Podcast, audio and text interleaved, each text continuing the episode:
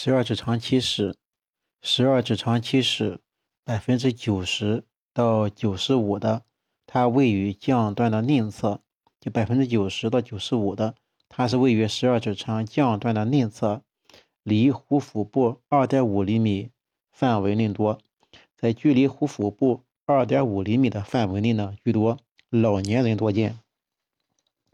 通过背迹造影透视就可以确诊。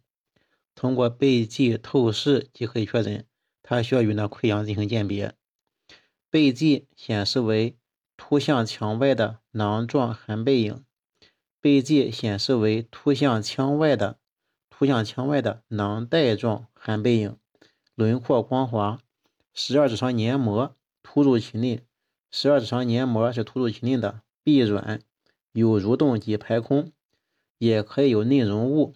有内容物的时候，就表现为充盈缺损；继发炎症时，黏膜增粗紊乱；继发炎症时，黏膜增粗紊乱，可有小龛影。这是十二指肠憩室的表现。关于肠结核的癌前表现，溃疡型肠结核，病变的肠段多有积热征象。溃疡型肠结核，病变的肠段多有积热征象。背迹进入该处排空很快，充盈不佳，病变上下两端长曲背背迹充盈良好。背迹进入病变处呢排空很快，充盈不佳，病变上下两端长曲背迹充盈良好，称为 X 线背迹的跳跃征象。增生型肠结核主要表现为盲肠或同时升结肠近端、回肠末端的增生性狭窄。增生型肠结核主要表现为盲肠或同时升结肠的近端、回肠末端的增生性狭窄。收缩与畸形可见背迹充盈缺损，黏膜周壁紊紊乱，肠壁僵硬，结肠袋消失，往往因为部分梗阻而使近段肠曲明显扩张。增生肠结核呢，主要是。累积的部位是盲肠，或者呢，同时发生在升结核、升结肠的近端、回肠的末端，是增生性狭窄、收缩有畸形，可见背迹充盈缺损，黏膜周壁紊乱，肠壁僵硬，结肠袋消失，往往因部分梗阻而使近端肠曲明显扩张。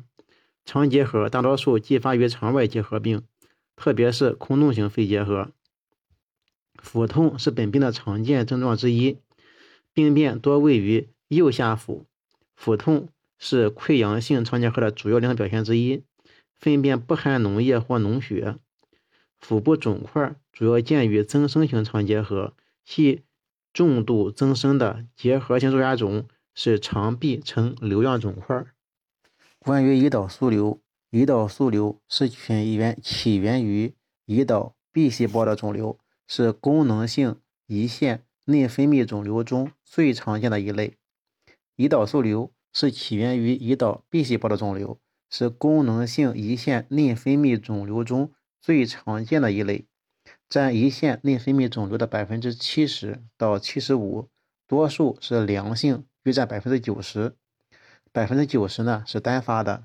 CT 表现：第一，肿瘤一般比较小。平扫呈低密度或者等密度，胰岛素瘤体积小，低密度或者等密度平扫的时候，第二动脉期明显强化，边界清楚，动脉期明显强化，边界清楚。第三实质期和静脉期持续强化或者变成等密度。磁共振上 T1 抑制序列表现为类圆形的低信号，T2 项呈高信号。T1 压制圆类圆形低信号，T2 高信号，增强后明显强化，有时呈环状强化，这是磁共振的表现。